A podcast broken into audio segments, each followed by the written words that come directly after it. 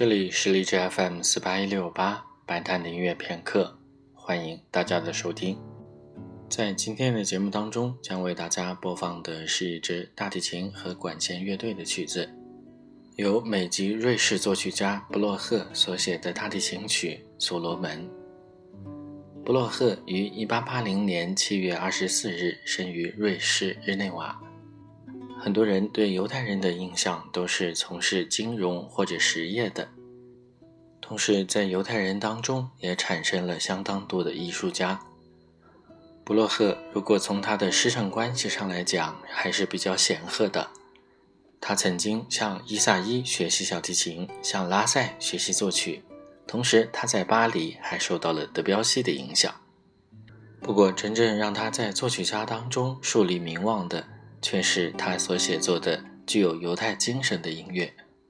当今在音乐会当中，我们所能听到的布洛赫音乐，除了大家将要听到的所罗门以外，就属他为小提琴所写的美名大师。记得我在一位小提琴家的回忆录当中提到，他在练习时演奏了美名大师当中的一曲，而他的父亲，他一直认为是一位对音乐非常迟钝。对艺术非常麻木的人，在听完他的练习之后说：“这是犹太人的音乐，你不能够把我们自己犹太民族的音乐演奏的那么平淡。”事实上，布洛赫本人曾经表示，他不是考古学家，他认为首要的是要写出美好的、真正的音乐。他所感兴趣的是犹太人的灵魂，复杂、热情、不安的灵魂。他要写出他们在圣经当中的震颤，犹太长老的精神饱满和天真，在先知书中所明显预示的暴力行为。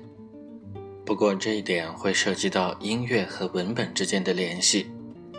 像我刚才所提到的那位犹太小提琴家的父亲，他在听到这些音乐时，心中所产生的肯定和我们是不一样的。如果是对圣经当中的故事，或者对《一千零一夜》当中关于所罗门的段落有所了解的话，在看到这个标题时，也会在心中产生联想。